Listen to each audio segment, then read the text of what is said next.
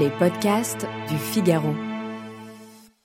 Mon Dieu, qu'il sera doux d'être une vieille dame, avec des cheveux blancs très flous, avec des robes d'un gris mauve, comme les ramiers de septembre, avec des joues un peu froissées, comme les roses de novembre dans le jardin abandonné.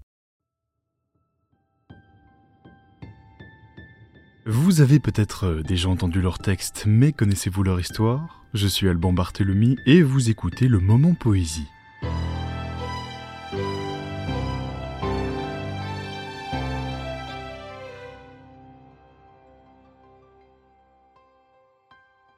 Certains poètes parlent mieux que personne de certaines régions de France. C'est le cas de Louisa Paulin, son écriture cerne avec délicatesse et attendrissement l'Occitanie.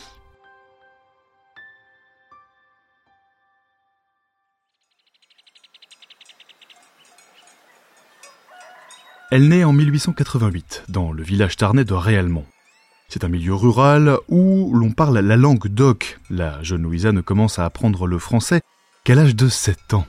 Elle est une élève brillante, dotée d'une rare sensibilité, une personnalité rêveuse et silencieuse aussi. Elle se destine rapidement à l'enseignement et débute dès 1907 comme institutrice dans diverses communes du Tarn.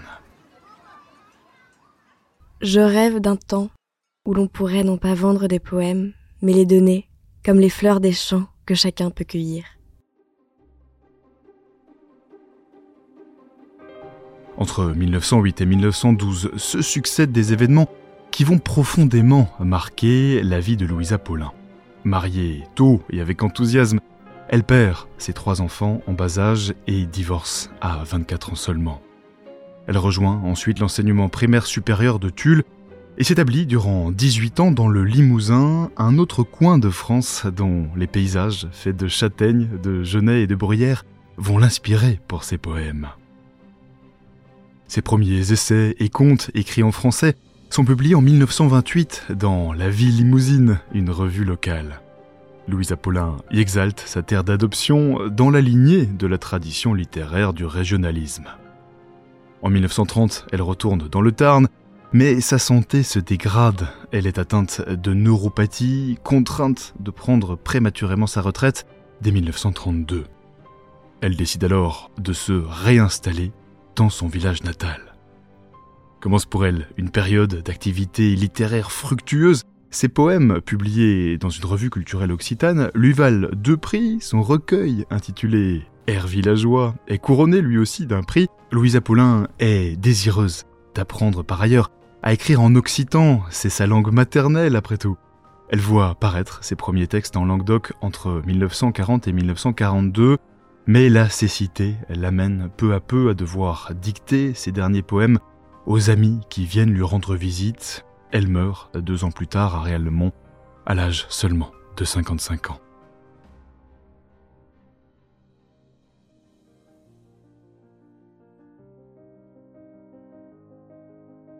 De son propre aveu, Louise Apollin précisera dans une note autobiographique avoir toujours rêvé d'écrire avec les mots de tout le monde, avec les mots de tous les jours, usés, mais riches de leur éternelle charge de misère et de joie. Simple, jalonné de sensations, l'écriture de Louise Apollin cerne avec délicatesse et attendrissement l'humble réalité du terroir. C'est en chantant la nature champêtre qu'elle célèbre en filigrane la vie, avec ses plaisirs et ses peines, et qu'elle puise dans les chagrins infligés par l'existence un élan vital vers des instants de bonheur simple. Un texte de Louisa Paulin, Lointain rêve. Mon Dieu, qu'il sera doux d'être une vieille dame, avec des cheveux blancs très flous, avec des robes d'un gris mauve, comme les ramiers de septembre, avec des joues un peu froissées, comme les roses de novembre dans le jardin abandonné. Avec un cœur tout apaisé, et qui ne sera plus tremblant comme une herbe battue de vent.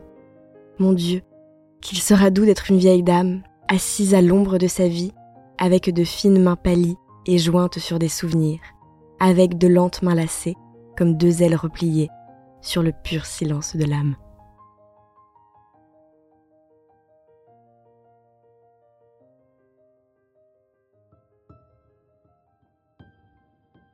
Texte original, Roméo Frati. Réalisation Astrid Landon. À la prise de son, Louis Chabin. Lecture, Salomé Boulet. Coordination, Aude Cérès et Salomé Boulet. Ce podcast est à retrouver sur le Figaro.fr et sur toutes les plateformes de téléchargement. À bientôt.